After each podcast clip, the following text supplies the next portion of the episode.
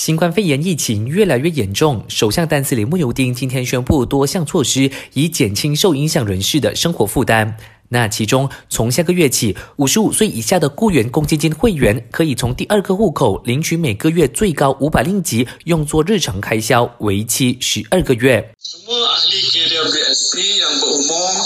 bawah 55 tahun boleh membuat pengeluaran wang simpanan dalam akaun dua masing-masing tertakluk pada kadar maksimum RM500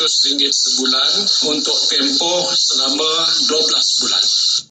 这项措施预计有一千两百万名雇员公积金会员的受惠，估计耗资四百亿令吉。 政府也同意拨出一亿三千万令吉给各州政府，作为受影响的小贩、商家还有新冠肺炎患者的生活补贴。同时，政府体恤到高等教育基金 （PTPTN） 借贷者的能力是有限的，允许延长贷款偿还期限，从原本的三个月到六个月，直到九月的三十号。那另一方面，政府会拨款一令吉给卫生部，用来聘请两千名合约性质的医疗人员，尤其是护士，以缓解目前人手短缺的问题。同时，额外拨款五亿令吉购买医疗器材，比如呼吸辅助器、加护病房器材，还有为医护人员、化验室的工作人员提供额外的防护器材，来应对这波疫情。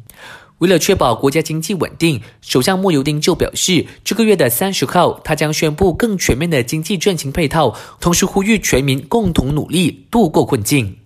新闻结束前，我们在这里提醒你要勤洗手，保持社交距离，乖乖的待在家。我是嘉俊，感谢收听，继续留守 Melody。